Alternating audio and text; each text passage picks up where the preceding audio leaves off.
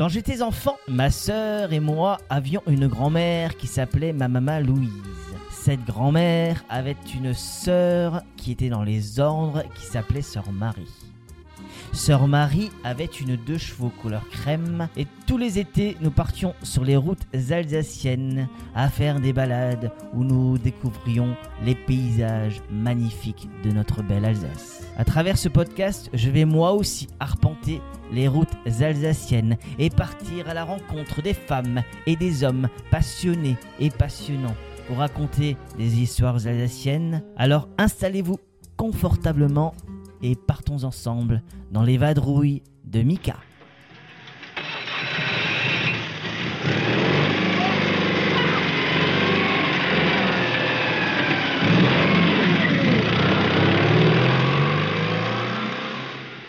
Bienvenue dans cet épisode, le premier épisode d'une nouvelle aventure qui sont les vadrouilles de Mika. À force de me promener sur les routes alsaciennes à rencontrer les vigneronnes, vignerons, brasseuses, brasseurs, euh, aussi bouilleurs de cru, j'avais envie de rencontrer d'autres passionnés, passionn... d'autres passionnés, euh, femmes, hommes, qui à leur façon font briller l'Alsace, puisque on a la chance d'avoir une terre historique, euh, un long patrimoine, une gastronomie bien à nous, et moi j'ai envie, à travers ce podcast, de vous présenter ces gens-là. Je vous propose aujourd'hui de commencer par le début, puisque c'est l'aube d'une nouvelle émission. L'aube qui dit se réveille, qui dit se réveiller, qui dit odeur de café. Je vous propose qu'aujourd'hui, on parle de café. Il y a quelques années, j'étais assis au Bloom, qui est euh, à, Strasbourg, au centre-ville, euh, place des Meuniers, je crois. C'est ça. Et j'ai rencontré un jeune homme qui était passionné. Et euh, comme j'aime les gens passionnés déjà à l'époque, euh, j'adorais les gens qui avaient une, une passion chevillée au corps. Je trouve c'est vraiment triste de ne plus avoir de passion. Et euh, quand j'ai eu l'idée de faire des podcasts, alors on, on avait déjà parlé café avec Balzac, mais là j'avais envie vraiment de tracer tout le chemin, puisque c'est un torréfacteur, je crois bien. C'est ça aussi. ouais. Et je, bah, je vous le présente comme ça, ça ira plus vite. Salut Fred, Salut, comment tu vas? Ça va et toi? C'est ton premier podcast? C'est mon premier podcast, ouais. Un peu de track Un petit peu, ouais. Allez, tout va bien se passer. Euh, avant qu'on parle de l'histoire du podcast avec toi, vraiment, j'aimerais bien qu'on qu'on parte vraiment de la cerise, Ouais, parce que je crois que c'est comme ça que ça s'appelle le fruit. exactement, ouais. De la cerise, on va, on va aller jusqu'à la tasse, en parlant aussi des différentes méthodes d'extraction ou d'infusion. Moi, je parle d'infusion. Que Infusion, extraction, ouais, on peut parler de la même chose. hein. Parce qu'aujourd'hui, on va parler essentiellement de café de spécialité. Alors, je précise toujours, comme ça, ça évite les, les commentaires négatifs. On n'est pas là pour donner des leçons, on est là pour essayer de vous guider sur d'autres chemins, ou dire qu'il y a d'autres chemins qui existent. Vous avez le droit de boire ce que vous voulez. Nous, simplement, on part du principe, comme pour le vin, comme pour le maraîcher, comme pour le boucher, comme pour n'importe quel producteur, quel artisan, c'est de soutenir celui qui travaille la terre et ceux qui travaillent la terre, puisque là nous allons parler d'un produit qui se fait. Quels sont les pays producteurs de vin?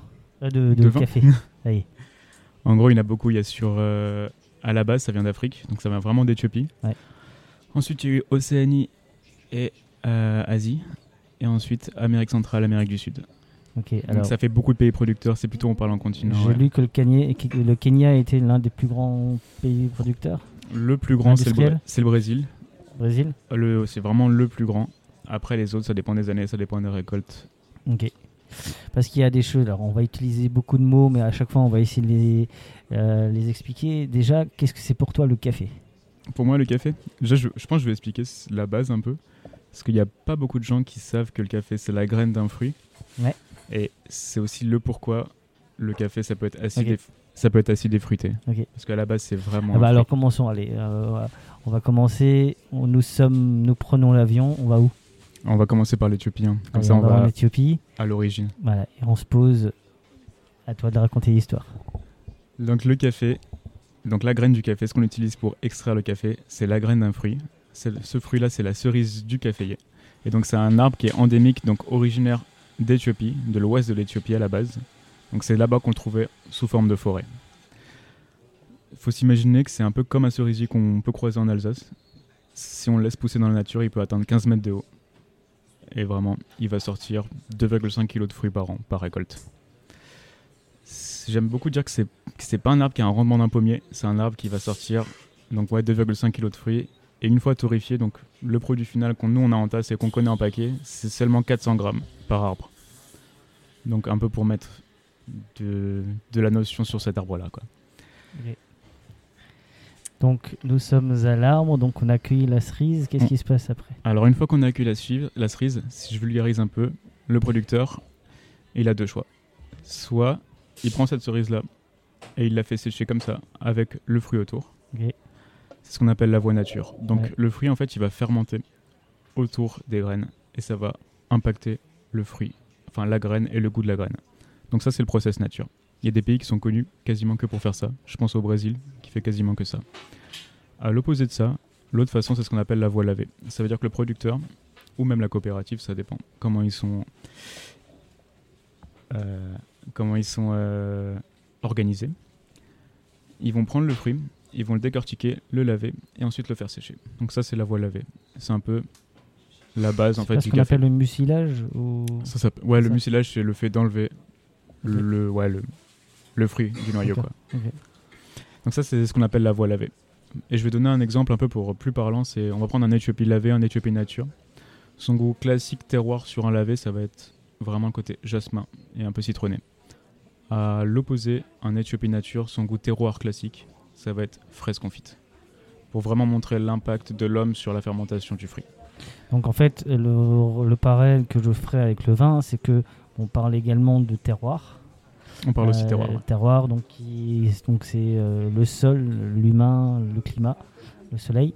Euh, Est-ce que alors nous on parle quand dans le vin on parle de terroir, on parle souvent du caillou, granit, schiste, euh, calcaire. Évidemment, il y a, il y a aussi l'exposition nord-sud, sud-nord, euh, sud-ouest, etc. qui, qui joue forcément. Donc ça veut dire que le, le caillou, enfin le, le- au centre de la terre, euh, a aussi une incidence sur euh, sur le goût du café. Exactement.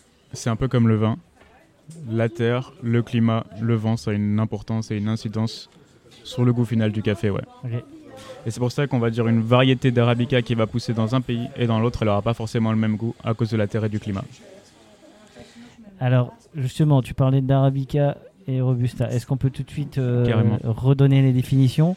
Parce que, alors, moi, de ce que je sais, c'est que le Robusta, en général, on me dit c'est pas bon, et l'Arabica, c'est plutôt noble. J'ai juste faux Il y a un débat là-dessus. Mais débat. Ah, j'adore les débats. il y a un débat là-dessus. Mais si on simplifie, ouais, l'arabica c'est beaucoup plus subtil au niveau aromatique. Il y a une plus grosse palette de goût. Et le robusta, c'est beaucoup moins subtil. Sa particularité, c'est que ouais, elle a deux fois plus de caféine que l'arabica. Et que c'est, en gros, si je vulgarise un peu, c'est, j'aime beaucoup faire le parallèle euh, sur la pomme de terre. L'arabica, c'est la pomme de terre. Et le robusta, c'est la patate douce. C'est deux patates, mais elles n'ont pas du tout le même goût, elles poussent pas au même endroit. C'est vrai qu'il y a des pommes de terre qui sont plutôt euh, sucrées, d'autres plus acides. Donc, euh, bah, le café aussi. hein. Finalement, il y a des cafés qui sont un peu plus acides. Exactement. ouais. Euh, que moi j'aime bien d'ailleurs. Moi je suis très. bah, après euh, c'est vrai que quand on boit du vin nature, on a plutôt, euh, on est plutôt bien avec l'acidité. hein. On est- on n'est pas trop surpris avec l'acidité. Moi, ce qui me surprend toujours dans le café, c'est depuis que je bois des cafés de spécialité, mettons les mots, c'est la richesse des saveurs. Euh, parce que pour moi, je- avant que je boive, enfin, euh, que je boive du café de spécialité, pour moi, le café avait souvent un arôme, Tu veux dire un goût générique? Un goût générique brûlé. Et je trouve que 90% des cafés que j'ai bu et que je bois parfois euh, dans les bars, dans les restos, etc., ce sont, ça sent le brûlé. Alors ça, c'est pas dû à la plantation. Ça peut être dû à la plantation et à la récolte, mais en fait, c'est surtout dû à la cuisson. D'accord. Donc on le- parle de torréfaction, De torréfaction. ouais. après. On peut en parler après si tu veux, mais ouais, c'est. Ok, donc c'est ouais. de la torréfaction. Alors, on- donc là, on- nous étions en train de faire du séchage, donc euh, On là, on Euh, séchait du café, ouais. nature ou euh, donc maintenant je comprends aussi parce que souvent j'achète euh, des cafés lavés ou des cafés non lavés. Je savais pas ce que ça voulait dire. Ouais, je comprends. Ouais. C'est assez opaque. Hein. Ouais, et c'est mais mais c'est intéress- intéressant. Et ok, ensuite une fois que le café a été lavé ou non, il se passe, il, il lui arrive quoi Alors là, il- le, le- le grain est toujours vert, ou pas encore alors le grain est toujours vert en gros. Après, quand il fermente, le grain il peut changer de couleur. Tu vois, tu vois il peut passer vers le jaune, rouge, beige. La fermentation, ça va vraiment impacter sur la couleur du grain. Ouais. Donc s'il est plus ou moins fermenté, il va changer de couleur. Mais on appelle ça quand même le café vert, tu vois, dans D'accord. n'importe quel, dans le cas lavé ou nature. Une fois que le café il est séché, Ouais.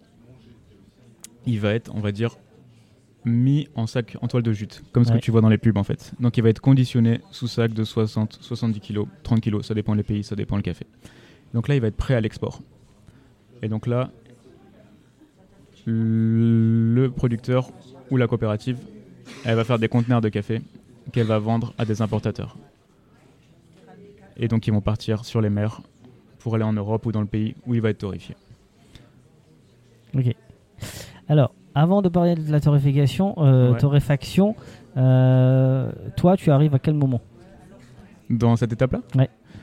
Alors, depuis que je suis passé à la torréfaction, Bon, de- Je sais que tu, tu- tu n'es pas récoltant de. Non, non, parce non. que tu es assis en face de moi. exactement. Donc ma question est un peu, un peu, un peu idiote, mais à quel moment tu es de- En gros, le travail du torréfacteur, il commence par le choix du café vert et le choix de quel café on va acheter pour mettre dans notre gamme.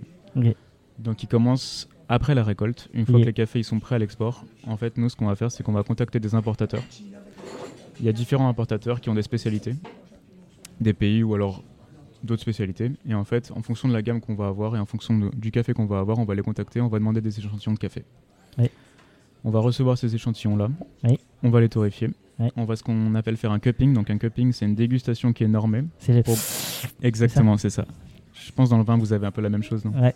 Beaucoup d'air. que- Ouais, euh, dans le café, t'as pas le choix d'assumer. Genre, c'est plutôt l'inverse. Si tu fais pas de bruit, il y a tout le monde qui va te regarder de travers en mode euh, qu'est-ce que tu fais C'est super intéressant, mais tu vois, euh, là on parle un peu débat, mais on fait beaucoup d'efforts pour goûter le café, pour être au max de qu'est-ce qu'il va avoir en tasse. Et à la fin, même nous, quand on va boire un café, on- dans la vie normale, jamais on va faire ça, tu vois. Donc finalement, en fait, c'est comme si on zoomait sur le goût du café pour être sûr que ce soit bon.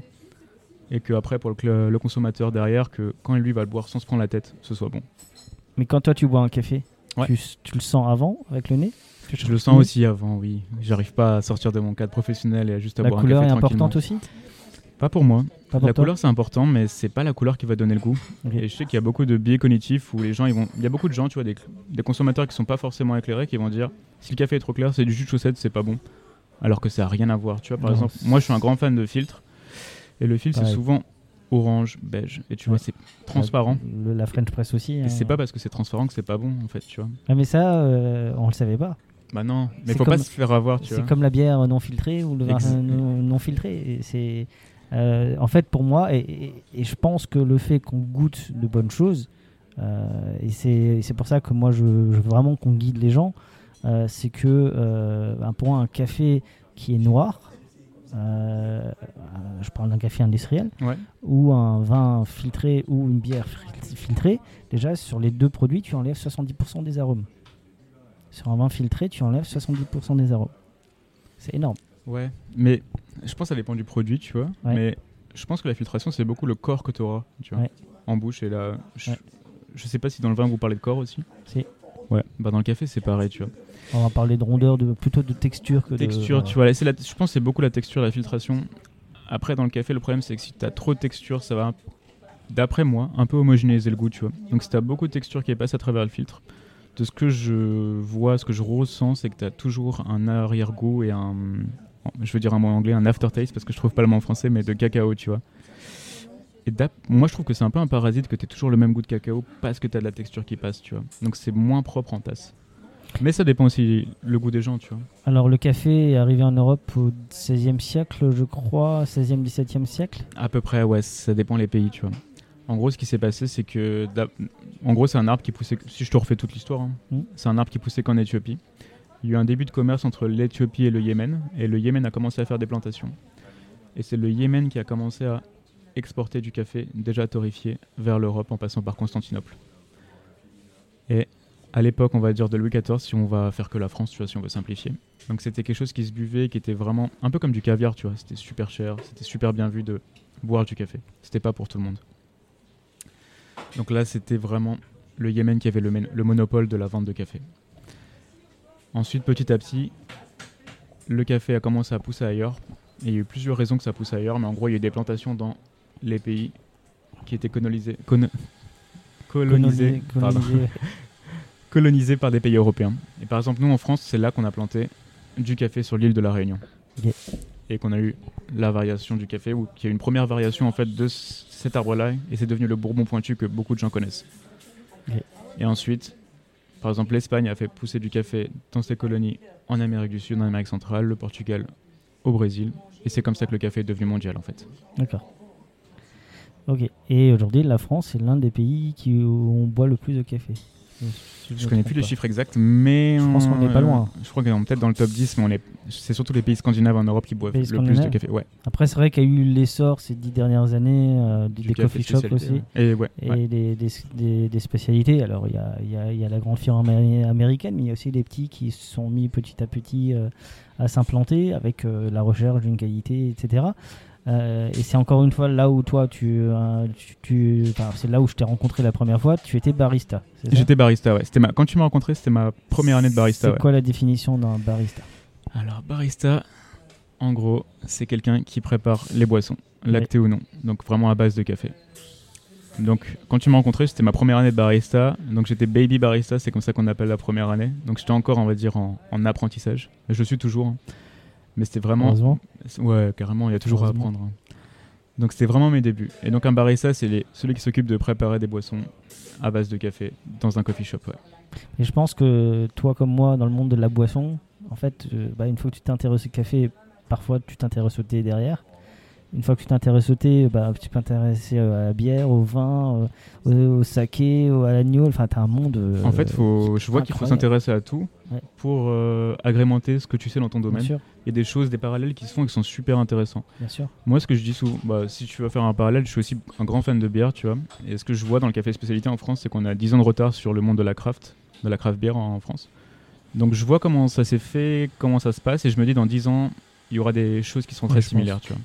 Je pense dans 10 ans, les jeunes qui, sont, qui vont être euh, ados ou qui auront 20 ans dans 10 ans, euh, ils auront une petite chance que, quand même, même ceux qui boivent du café. hein, nous, Ah on est quand même passé. euh, moi, je me rappelle que nous, j'avais j'avais droit à mon fils à café filtre tous les matins chez mes parents. Ma mère ne gère jure, mais c'était pas le lait café qui était. euh, voilà, c'est les, c'est les marques euh, Maison du Café, etc. qu'on a, qu'on a, on- qu'on a tous bu. Et c'est vrai qu'on n'avait pas du tout la quand je rentrais dans un restaurant. Je savais pas que, c'était un bon café ou un mauvais café jusqu'au jour où j'ai. Bah, je crois que le premier c'est Omnino. Euh, même non, déjà vous, euh, chez Bloom, il y avait Belle- c'était Café Belleville que vous aviez à moment donné, je crois, euh, me semble-t-il. Ouais, quand j'ai quand j'ai commencé chez Bloom, on avait du Belleville, ouais. Donc de Paris. qui est à Paris, hein, qui est l'une de- l'une des premières microbrûleries. Elle- D'ailleurs, ça s'appelle euh, non pas un cafetier, ça s'appelle une microbrûlerie, c'est bien ça L'endroit où on torréfie. Ah, t'es pas d'accord avec ce nom Ouais, c'est le nom qu'on utilise tous, c'est torréfaction. Mais il y en a certains qui disent microbrûlerie. Je trouve que ça fait classe. Un- je pense que ça vient aussi de la brasserie, tu vois, en micro-brasserie, micro-brûlerie. Tu vois, ça fait un beau parallèle et ça parle plus que torréfaction, je Ouais. pense, tu vois. C'est comme, euh, c'est comme euh, les mecs qui font de l'agneau, c'est euh, un bouilleur de cru. Ah, Ah, c'est beau. Le nom est magnifique. Euh, donc, tu as quitté le monde des baristas.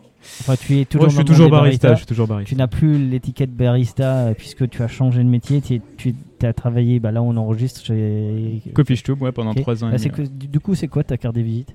Ma carte de visite? Ouais. Ouais, c'est bizarre, hein. tu vois, ça fait que 7 mois que je suis torréfacteur. C'est mon métier principal, tu vois, je suis Ouais. encore barista, Ouais. parce que je fais encore des shifts de barista. D'accord Mais ouais, clairement, je suis torréfacteur et barista en même temps, tu vois. C'est ma garde. Enfin, ouais, je dirais ça. Je dirais ça. Et comment t'es tombé dans le café? Alors, j'ai toujours bu du café, tu vois. Ouais. En gros, si je dois en parler, c'est que dans ma famille, du côté de mon père, toute ma famille est originaire de Naples. Et donc, forcément, ils buvaient la cafetière italienne. La Bialetti, si je dois donner une marque. J'adore ça. Je sais, je, Donc, j'ai jamais réussi à faire un bon café avec ça. Mais Ouais, c'est pas, pas évident. Il y a des petites techniques euh, pour faire un bon café avec ça. Mais euh, donc, ouais, j'ai toujours connu cette cafetière italienne. C'était vraiment le rituel de famille de boire ce café-là, avec des, torréfac- des torréfactions typées italiennes, donc très poussées. Pour moi, c'était ça le café. J'ai fait mon année de licence, ma troisième année en Angleterre, et dans ma classe, il y avait des Suisses qui avaient une French press et qui buvaient du café de spécialité. Et ils m'ont fait goûter, et je me souviens que c'était un choc pour moi que le café c'est un goût de fruit.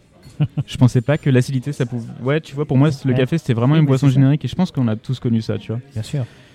Ça m'a choqué. Je, je me souviens que le reste de l'année, j'arrêtais pas d'y penser. Et quand j'ai fini mes études et que je suis rentré en France, je me suis acheté une French Press. Et en fait, j'ai commencé un peu à faire le, le tour des torréfacteurs qui étaient autour de chez moi. Donc à Strasbourg, il n'y en avait pas tant que ça. Et je me souviens de Balzac, tu vois, où c'est la première fois Ouais. que j'ai acheté du café spécialité, je pense. C'est chez Balzac à Strasbourg. Et voilà, j'ai commencé à m'intéresser, à m'acheter plein de machines. Jusqu'au jour où je me suis dit que le café, en fait, tu vois, le goût euh, entre plein de cafés différents, il est assez, très similaire, assez similaire, tu vois. Mhm. Et que si je voulais me faire un palais, en fait, il fallait que je travaille dans le monde du café. Et j'ai démissionné. J'ai cherché un boulot de barista pour commencer à travailler. En fait, je voulais faire une formation, mais c'était trop cher. Donc je me suis dit, c'est quoi, je vais apprendre sur le tas parce que c'est possible, quoi. Et c'est comme ça que je suis arrivé dans, dans le monde du barista, dans le monde du café. Moi, c'est toujours ce qui m'a plu, c'était cette énergie que tu avais. Et quand tu en parles, quand je vois tes publications, je me dis, ce garçon est passionné. Et moi, je trouve, c'est, moi, je trouve, ça, je trouve ça formidable d'avoir eu une passion et cette chance-là. Tu vois, moi, je dis toujours, euh, punaise, j'aurais aimé avoir euh, 20 ans et connaître le vin nature. À l'époque, ça n'existait pas, où c'était tellement, tellement, tellement, euh, tellement parce qu'on buvait, tu vois. Et ne pas... Mais d'un autre côté, je suis de- d'être passé par ce qu'on a bu et parce qu'à l'époque, on trouvait ça très bon et parce qu'on savait pas, on savait pas qu'un autre monde existait, tu vois.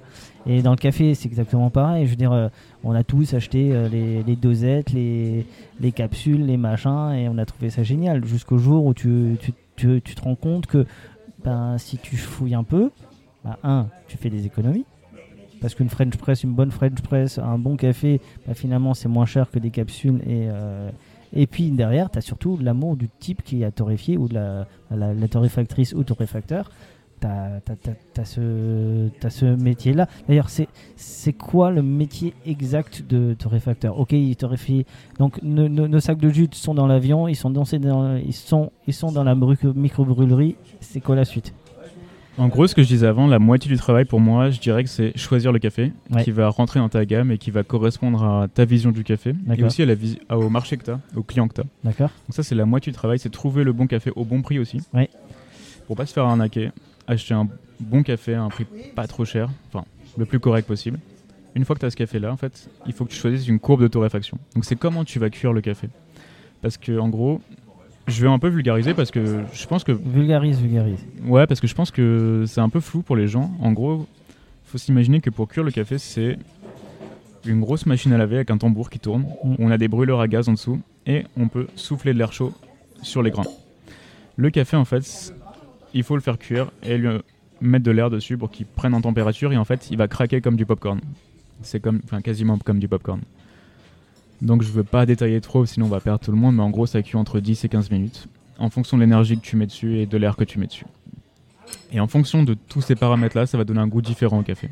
Avant, tu disais que 90% des cafés que tu avais bu, ça avait un goût générique un peu de brûlé. Et en fait, ça vient de là. Ça vient du fait qu'en fait, ils ont appliqué trop d'énergie dessus et qu'ils ont vraiment brûlé le café. Mais vraiment, ça veut dire que le contour va être un petit peu brûlé, un peu carbonisé, et c'est ce goût-là que tu as. Et donc, ce que tu sentais, en fait, c'était pas le goût du fruit et de la graine, tu sentais que le goût de la cuisson. Je vais faire un parallèle, mais c'est comme quand tu fais un barbecue et que tu brûles ta viande ou tes légumes et que tu sens que ce, goût brûlé. Ouais, et en fait, c'est ça, c'est le goût de la carbonisation, en fait. C'est ça. Et ben, c'est quand même euh, et c'est un goût que tu as pendant 4 ou 5 minutes temps que tu boives ton café. Enfin, en French press, c'est un peu plus long, quoi. Mais euh, et c'est vrai que c'est souvent quelque chose qui m'a interpellé. Euh, alors quand tu vois, on a tous eu, euh, tiens, un matin, mince, j'ai oublié d'acheter du café. Bon, bah, je cours chez le truc en face parce que j'ai envie de café. Et là, tu te dis, en fait, c'est pas possible, j'arrive plus à boire ce genre, de choses. Euh, alors que quand tu as cette- quand tu fais cette démarche, ah oui, après, faut, faut sortir des, sentiers battus. hein. Euh, euh, quand tu vas, on est à Strasbourg, que ce soit chez Moxa, chez Omnino, euh, chez Balzac ou même chez euh, Coffee Stoop où on enregistre aujourd'hui, qui n'a pas forcément que des torréfacteurs, des, des, cafés alsaciens, à part Renard, je crois qu'ils ont Renard. hein. Ouais, ils ont Renard qui torréfie pour eux un café qui est là à l'année. Et le reste, en fait, ce qu'ils font, c'est qu'ils changent de torréfacteur tous les mois. Ça c'est bien parce que ça permet aussi, et c'est vrai que quand tu fais cette démarche-là, euh, c'est important. Et après, c'est vrai que bah, c'est facile hein, de tout acheter au même endroit. Les supermarchés sont faits pour ça.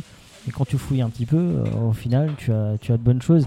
Euh, une fois que ce café est torréfié, parce que moi j'ai assisté à une torréfaction, j'ai vu plein de couleurs qui ça a changé. Ça va Ouais, du jaune Ouais, ouais. qui donne pas du tout envie, à du brun euh, qui donne encore moins envie. En gros, ouais, ça passe du vert au jaune au brun. si je dois simplifier la torréfaction, tu vois. Et c'est le vert, c'est le café qu'on reçoit, le café vert. Avec la torréfaction, il y a une réaction de Maillard qui se fait, donc c'est une réaction chimique qui va passer le café au jaune et c'est là que les arômes vont se développer. Après, il y a le début de la caramélisation. Donc c'est là que tu vas passer au beige, au brun.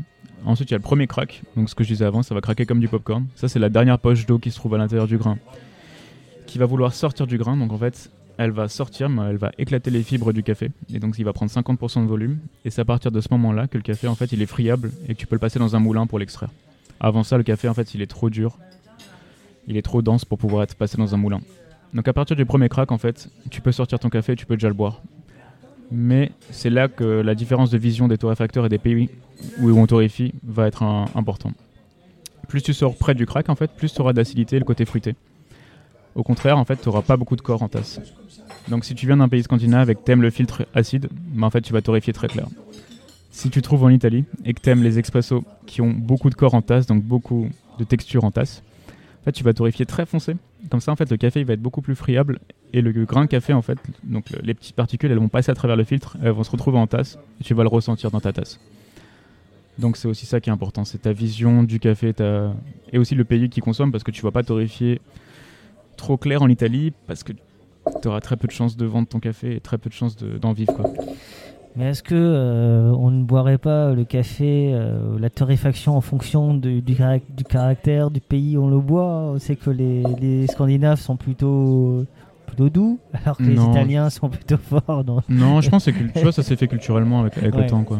Mais c'est vrai que les, c'est vrai qu'une, on parlait de la, la cafetière italienne qui a un nom dont je sais plus jamais le nom. Ouais, le mot anglais, c'est Mocapote, si tu veux dire un, terme sans marque. Mais en gros, vu qu'il y a une marque qui s'est imposée, Bialetti, il y a tout le monde qui utilise Bialetti.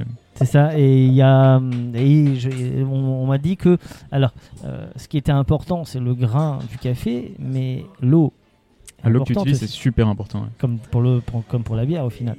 Ouais, j'imagine. Hein. Après, je crois que la, ouais, bah dans la bière, j'avais entendu qu'ils utilisaient des osmoseurs et qu'ils ajoutaient des minéraux en fonction de ce qu'ils voulaient faire. Bah, dis-toi, dans le café, on peut faire la même chose. Et si on le fait, ce sera encore meilleur. Après, est-ce qu'on le fait? On le fait pas tous parce que c'est un gros travail, quoi.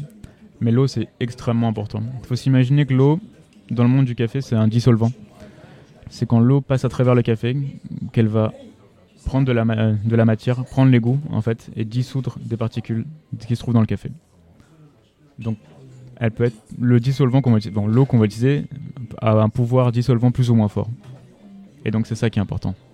Mais est-ce que euh, ça veut dire que en fonction du pays, de la provenance euh, du, de la, provenance euh, du café, enfin du grain de café du pays, tu torréfies de la même chose L'Éthiopie, tu la torréfies pas de la même manière que le Brésil ou un café qui, qui est en altitude, parce que l'altitude ça joue aussi. En gros, c'est pas vraiment le pays. Le pays, c'est un flux, mais c'est pas ça qui influe en premier. Ce qui influe en premier, c'est en. Tu vois, on en a parlé au début, c'est côté lavé ou fermenté. Ouais. Ou lavé aux nature plutôt. En fait, si le café est fermenté, la couche externe du café elle est un peu plus sensible parce qu'en fait elle a déjà été attaquée et abîmée par la fermentation. Donc en fait tu peux pas brûler ce café. Enfin, il se brûle plus facilement. Donc en fait tu dois être plus doux avec sur la torréfaction. Ensuite en fait chaque café a un taux d'humidité. Quand on reçoit le café par exemple souvent c'est entre 12 et 9% d'humidité. Donc on doit faire la mesure quand on reçoit le café et en fonction de ça on va voir quelle énergie on peut appliquer sur le café. Et tu vois là, tu, parlais d'altitude et c'est super intéressant parce que hum, plus un café pousse haut, généralement, il va être plus dense. Et donc, plus il est dense, plus il va accepter qu'on lui mette de la chaleur dessus et de l'énergie dessus. Donc, avec cette densité-là, on peut savoir combien de gaz on peut lui appliquer dessus. Et s'il est moins dense, alors si on met cette même quantité de gaz, en fait, on va brûler le café. Donc, c'est plutôt. C'est pas le pays vraiment qui est là, c'est plutôt le grain au final, comment il est, comment il en est sorti, quoi. Mais ça peut aussi dépendre des récoltes et des années, quoi. Si t'as pas ton café le matin, t'es mauvaise humeur Non. Je, je, peux ne. Ouais, j'ai de la chance de pouvoir ne pas boire de café. Tu n'as pas cette dépendance. Euh, non, j'ai la chance de ne pas avoir cette dépendance. J'ai pas besoin de vin non plus pour être. Et depuis que je suis torréfacteur, je bois, je bois plus de thé en fait et plus de rooibos pour éviter d'avoir trop de caféine, pour pouvoir en fait goûter plus de café au travail. Ouais, parce que, en fait, euh, je, reviens un instant sur le cupping. Euh, moi, je sais que les salons de- des vins, alors je fais souvent le parallèle avec le vin parce que je trouve que c'est, quand même deux mondes qui sont, très parallèles. On parle d'altitude, de soleil, de terroir, de, euh, d'acidité, enfin tous ces mots-là qu'on a finalement, de rondeur, de texture. Mais le cupping, par exemple, tu- enfin moi, je sais que si je fais un salon brut, par exemple, où il y a t- t'as 70 vignerons multipliés par euh, 4, 5, 20, euh, bah, je sais que mon palais, il est, foutu. Le cupping, c'est pareil. Euh, le niveau du palais, tu t'habitues, c'est surtout la combien de caféine tu peux emmagasiner? Ça, c'est le plus dur. Et euh, nous, c'est comme dans le vin, tu vois, on recrache aussi. Mais même en recrachant, en fait, on prend un peu de caféine. Et c'est pour ça qu'il faut une certaine discipline à, éviter de prendre du café le matin, on va dire pour rien. Pas pour rien, parce que tu vas quand même te faire plaisir, mais tu dois penser à ta journée de travail où tu vas goûter plein de café. Et que si tu dépasses ton seuil de caféine, en fait, là, tu peux plus rien faire ta journée. Ouais, bah oui, parce qu'on rappelle quand même hein, que la recommandation, c'est 5 cafés par jour. Essentiellement le matin. Après, il y y a plein de contre-vérités. Est-ce qu'on arrive à boire ou pas? Moi, ça me pose pas de problème. Euh, en French Press, ça m'a jamais posé. Pour les expressos, c'est un petit peu différent. Après, on sait que c'est aussi un bon ingrédient pour baisser le diabète, donc euh, c'est plutôt, plutôt pas mal. Euh, tu aurais pu faire autre chose que le café? Ouais, je pense j'aurais bien aimé aussi travailler dans la bière. C'était une question que je me suis posée avant de rentrer dans le café, ouais. Et finalement, j'ai choisi le café. Euh, Rien t'empêche de faire des stouts. Hmm Rien t'empêche de faire une stout. hein. ouais, c'est vrai. Mais c'est vrai, hein, il y a- on y pense, hein, on en a parlé avec mes collègues, on aimerait bien faire euh, Une un partenariat avec, euh, ouais, avec un brasseur pour faire une bière au café parce que nous, nous, quand on en boit, je vais pas mentir, on est toujours déçus quoi. Ouais. Parce qu'en fait, souvent, je vais parler. euh, J'ai pas le palais pour les stouts. Ouais, ouais, j'adore les stouts, mais Aucun palais pour les stouts. je vais, je vais dire ce que je pense. Mais tu Mais vois, souvent, ce que les brasseurs font, c'est qu'ils vont prendre des cafés, en fait, des cafés du commerce ou des cafés extrêmement torréfiés. Et ça met pas en valeur le café de spécialité parce qu'on va juste avoir le goût de brûlé du café en fait. Et c'est vraiment dommage, ça met, ouais, ça met pas en avant le côté fruité du café. Donc en fait, ça, fait, ça nous fait une mauvaise pub quoi. C'est- Mais c'est vrai que moi, bon, le palais, si, moi j'ai beaucoup aimé euh, la, la note de chez Grillen. Euh, mais je sais plus avec qui il l'avait fait, euh, mais elle était à 5% et celle-là elle fonctionnait bien. Après, je sais que Moxa avait travaillé aussi en collaboration. Après, il y a assez de, de brasseries et, et, euh, et je pense que moi je pense que euh, Renard, s'il lui s'il propose à une brasserie, ils vont jamais dire non. hein. Ouais, faut voir, hein, faut voir si les agendas de tout le monde aussi. Je pense que c'est ça qui est compliqué. Il, il- il est de quel côté lui? Euh, Oenguft. Ouais, c'est pas loin de Cosviller en plus. Je sais pas du tout. hein, je suis sûr qu'ils s'ils demandent à- s'ils proposent à la Mercière, ils vont pas dire non. Ou même Bendorf, il, il serait pas contre. Parce que Bendorf, en général, les collabs, ils aiment bien soutenir les. Bah là, je peux passer un appel. hein. Moi, je suis chez Omnino et on, cher- on cherche un brasseur avec qui faire une collab. Donc, euh, Bah, allez, euh, les intenables, euh, si vous êtes disponible, Grillen, si vous êtes disponible, allez, encore deux, Bendorf, Perle, voilà. À, vous- à vous, à, vous, à vos grains de café et à vos houblons. Bon, on, dé- on, on gu- on déguste un truc? Ouais, je peux, on va faire un Allez, café. ouais. pas, une petite dégustation, c'est parti. Allez, c'est parti. Donc, place à la dégustation. On boit sans alcool. Je crois que c'est la première fois. Ouais, c'est ce que j'allais demander. Est-ce que c'est la première émission que tu fais sans alcool? Alors oui, mais il y en aura une. Mais comme maintenant ils font aussi de l'alcool, ça m'arrange aussi. Non, non, on va, on va, on va découvrir Ika prochainement. Tu connais Ika Non, pas du tout. Ika, c'est, euh, ils sont à, ils sont à Haute-Pierre. Ils sont à Haute-Pierre. Ils sont à la pépinière à Haute-Pierre avec Cacao Experience qui font des tablettes de chocolat très très bonnes. Euh, et Ika fait, fait des eaux de vie, mais sans alcool. C'est-à-dire, il distille de l'eau euh, aromatisée. euh, il fait maintenant aussi un amerbière, un vrai, pas, un- pas, un- pas le picon naturel, si, un spritz naturel. Et il fait aussi des schnapps arrangés. Euh, et qui sont très bons. Et c'est des gens super super méga géniaux. Et ils seront bientôt dans du raisin et des papilles 2024 ouais incessamment sous peu je pense pour la fête des pères ce serait pas mal. Euh, et en plus c'est un couple qui est incroyable. Et c'est des gens pareils passionnés passionnants et qui aiment les bonnes choses. Alors nous sommes donc pour une dégustation. Donc on a deux cafés. Alors euh, à chaque fois on va présenter les les maisons de café. C'est comme ça qu'on dit maisons de café? Non, non, on parle pas de maison, nous. Pas Après, je pense qu'il y a des gens qui doivent utiliser ça. Non, on parle vraiment de torréfaction ou de.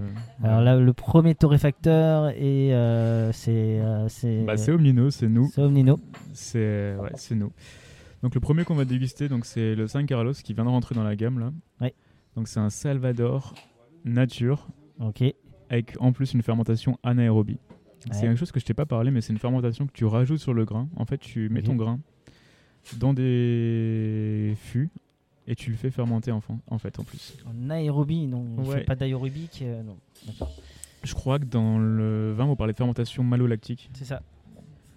Donc il, a fait sa malole, c'est ça Mais euh, alors, moi je suis surpris par la, la couleur. Alors, euh, vous les aurez sur les réseaux sociaux. Euh, T'es sûr c'est du café? Parce que là, comme ça, tu me le mets, c'est un, un thé. Sûr et certain. C'est un thé, c'est un puer. Tu vois, c'est la couleur d'un puer Ouais, c'est vrai. hein. Ouais, ouais. de Chine. Le nez est très fin.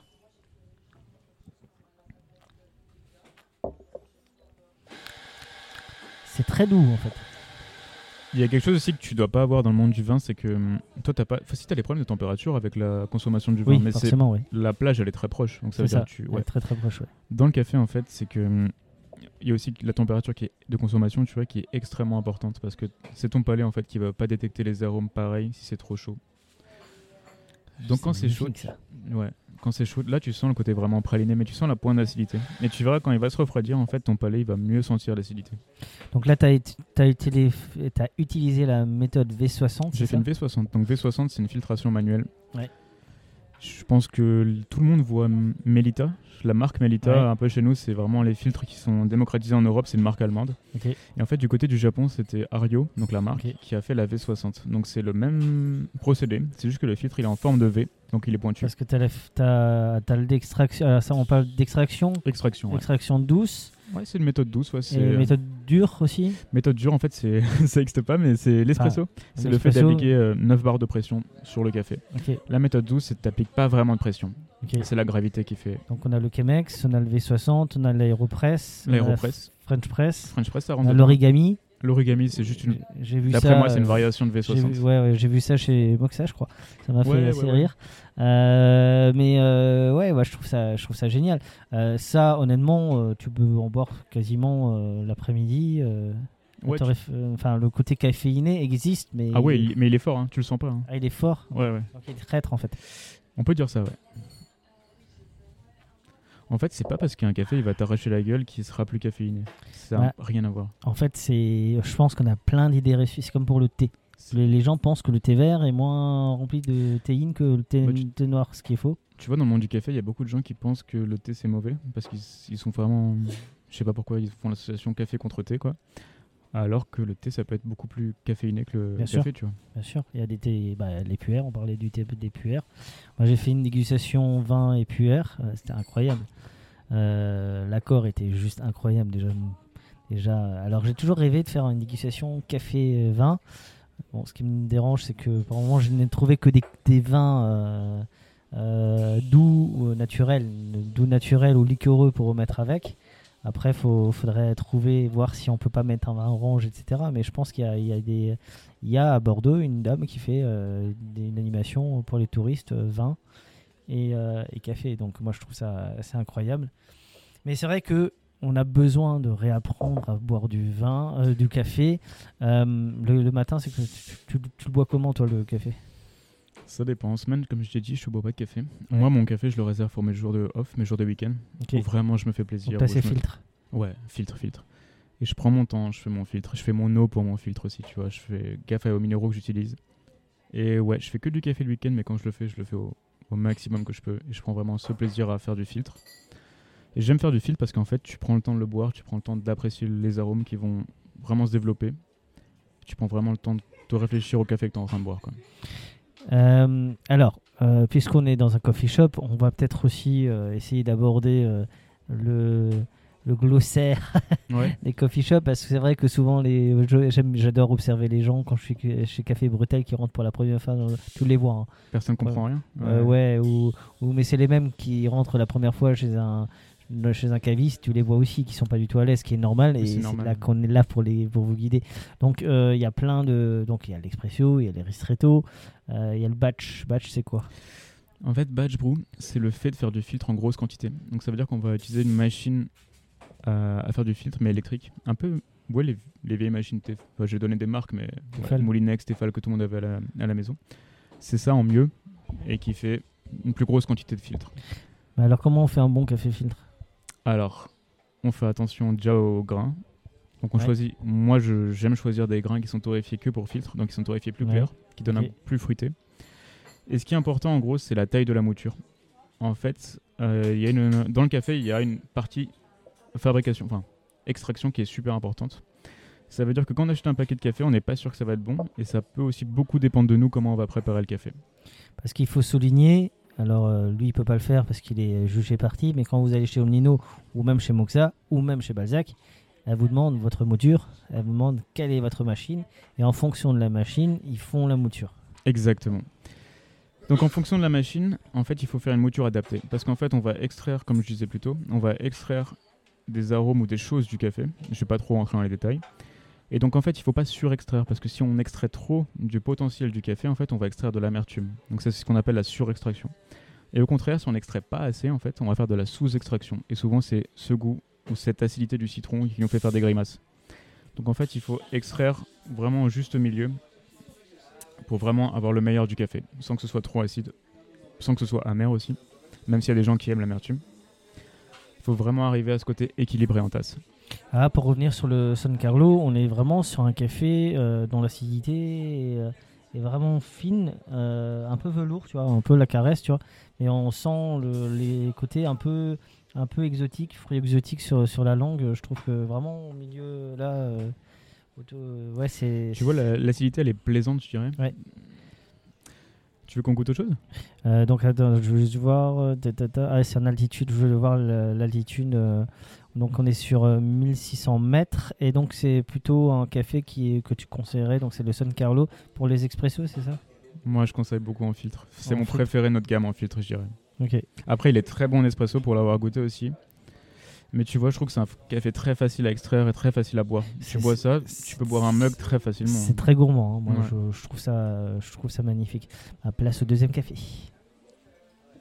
Et je crois qu'on va partir. euh, là, on était en Éthiopie, je crois.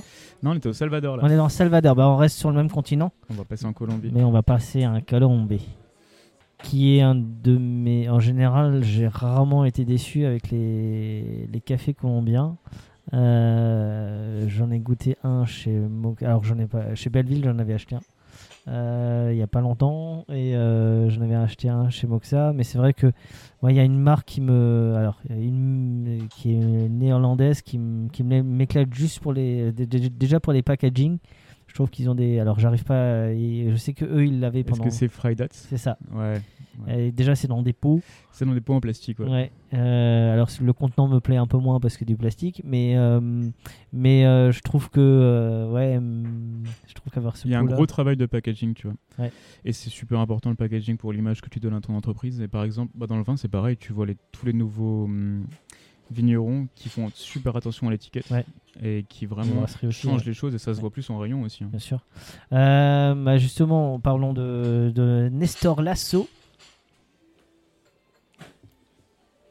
Alors, on, on le sent. Alors, ce qui, est- alors sur l'étiquette, euh, il y a marqué confiture de framboise et framboise. Donc c'est vrai que dans psychologiquement, tu t'attends à avoir, à avoir de la framboise, mais au nez, elle est là. hein, Donc là, on est sur la même extraction, c'est-à-dire la V60 également. J'ai toujours fait une V60. ouais. Euh, donc le même temps, la même température?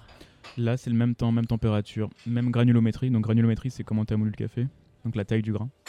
Incroyable la, cou- euh, la couleur comme elle, comme elle change. euh, C'est incroyable. C'est Donc, est-ce que maintenant tu penses toujours que la couleur ça influe sur le goût de ton café? Non, ben, euh, non, mais euh, c'est vrai que le côté un peu puère.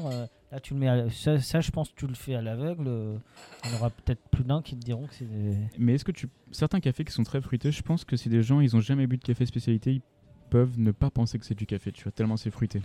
Ben ouais. euh, déjà à l'aveugle, je suis sûr que tu, tu trompes tout le monde. C'est ça qui est drôle. Euh, je pense que tu pourrais faire un jeu avec euh, euh, tu sais, euh, quatre, quatre produits, deux thés, deux thés noirs et deux cafés. Je pense que les gens, tu les Surtout, trompes. ouais, t'as raison, surtout avec des pueurs, je pense qu'on peut. Je pense que tu peux t'amuser à justement leur prouver aux gens, enfin, justement sur des textures, parce que là, la texture, euh, ok, il y a de la caféine, mais c'est très fin. c'est très fin, c'est très bon, c'est la méthode douce, mais c'est très doux. C'est ce que moi j'aime avec le, c'est ce que j'aime avec le filtre aussi. Ouais, c'est très filtre. Enfin, le filtre, Ouais. filtre la grosse partie, il n'y a pas grand chose qui va passer, tu vois. Bon, moi Ah. je suis un amoureux de la French Press. Moi je trouve Ah, que là, ça filtre beaucoup moins, par exemple, C'est euh, c'est euh, bah, c'est ce que j'utilise le matin, quoi. C'est euh, Bah, c'est une très bonne méthode parce que c'est très facile à faire, tu vois, et c'est inloupable, je dirais. Donc c'est tout le temps bon. Et je trouve que, euh, je me suis fait la réflexion dernièrement, euh, je trouve que l'avènement un peu des, des petits, des cafés de spécialité, fait aussi évoluer, euh, bah, REC par exemple, je trouve qu'ils ont vachement évolué sur certains produits. euh. Bon, pendant le confinement, j'ai goûté les paquets blancs Et ils ont Euh, sorti une gamme spécialité pendant le confinement, Ouais. ouais. et je, je trouvais ça tr- très bon pour. alors qu'avant, j'étais jamais. C'est pas ce qui me plaisait le plus, mais je trouve qu'il y a un effort de fait et je pense aussi que quand l'effort est fait, euh, c'est très Ben. bien. Et je pense que de toute façon, euh, tout le monde se sublime hein, les, les uns les autres. Euh, allez, 5 cinq, euh, torréfacteurs qu'il faut connaître absolument. Omnino, sachant que tu es jugé parti, il est forcément dedans. C'est le number one. Allez, les 5 qu'il faut absolument. Je peux donner Ah. l'Europe? Tu peux donner l'Europe. Je vais donner mes torréfacteurs préférés donc en Europe. Moi, je suis très filtre. hein. Ouais. Donc, euh, jugez-moi pour ce que j'aime. Mais en premier, je dirais Manhattan, qui sont à Rotterdam. Je suis aussi un grand fan de Freidat, comme on a dit avant, qui sont à Amsterdam. En France, allez, je vais en dire en français, je veux dire Kawa, qui torréfie aussi super clair. Là, comme ça, tu prends des pourvus, j'avais pas réfléchi. hein. De temps il faut, quelques questions pièges aussi. hein. Piège Ah, J'aime aussi beaucoup KB à Paris, si je veux donner deux français, ouais, KB à Paris.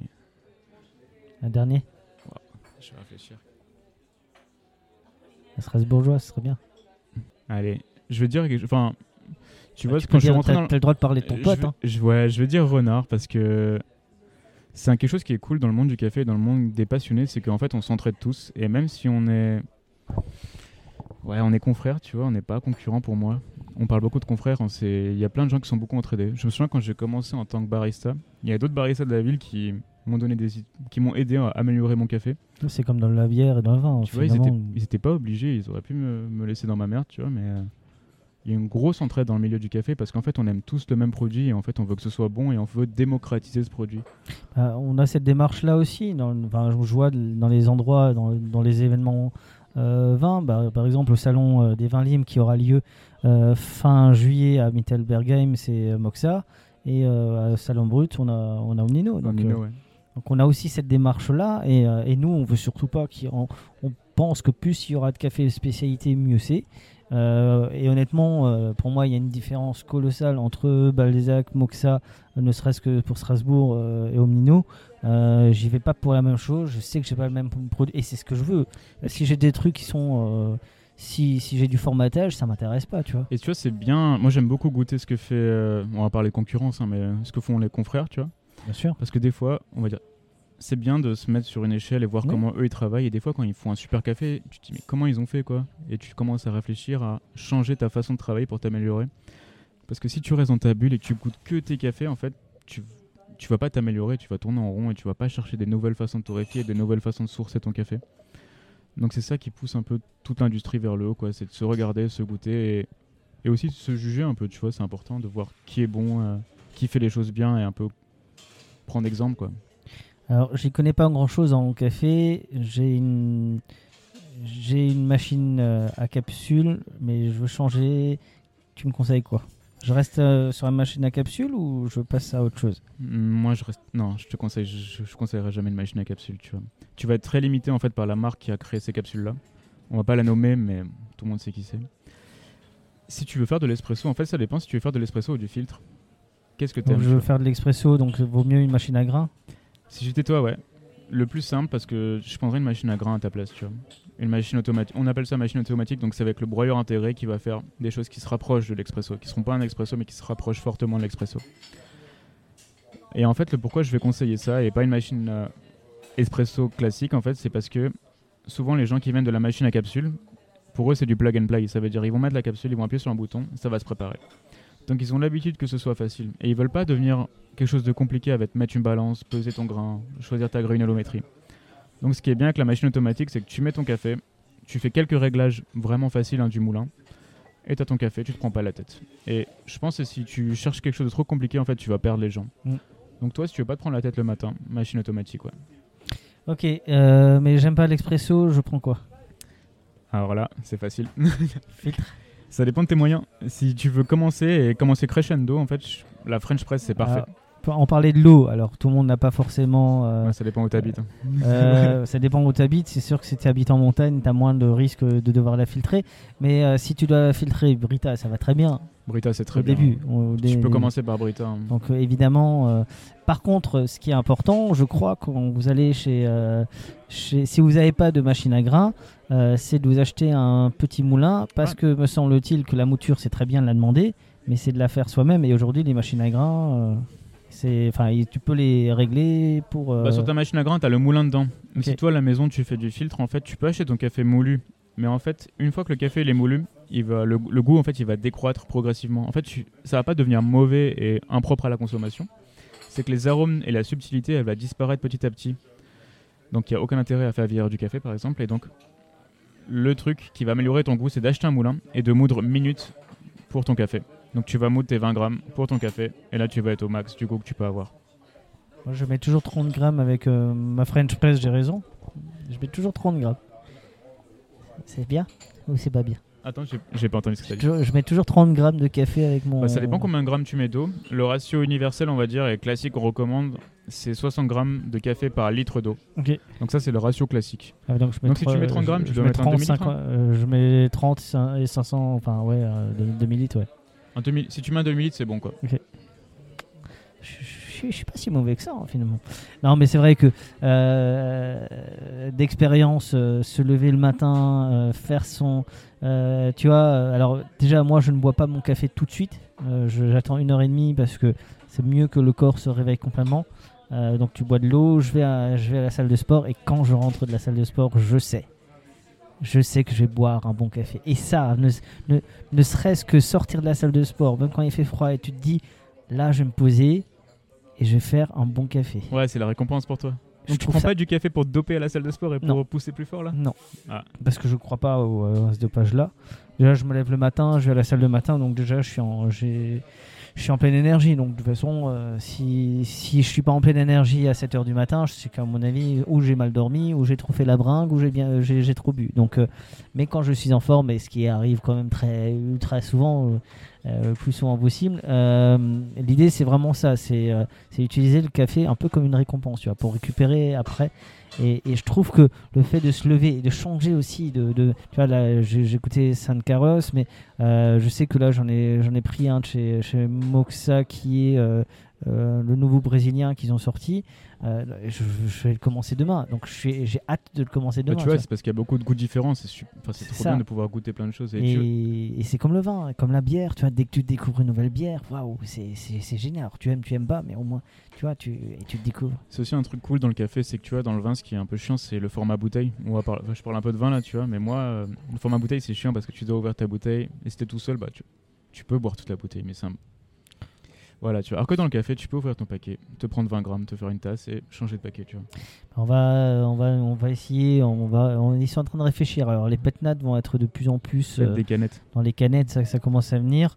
Euh, moi, les vins tranquilles, j'ai du mal à les. Pas, euh, je, je m'imagine pas acheter un. Ça se fait, hein, les vins tranquilles déjà. C'est les vins sans alcool, euh, les vins tranquilles? Non, euh, les vins tranquilles, c'est euh, tout ce qui est vin blanc, et, etc.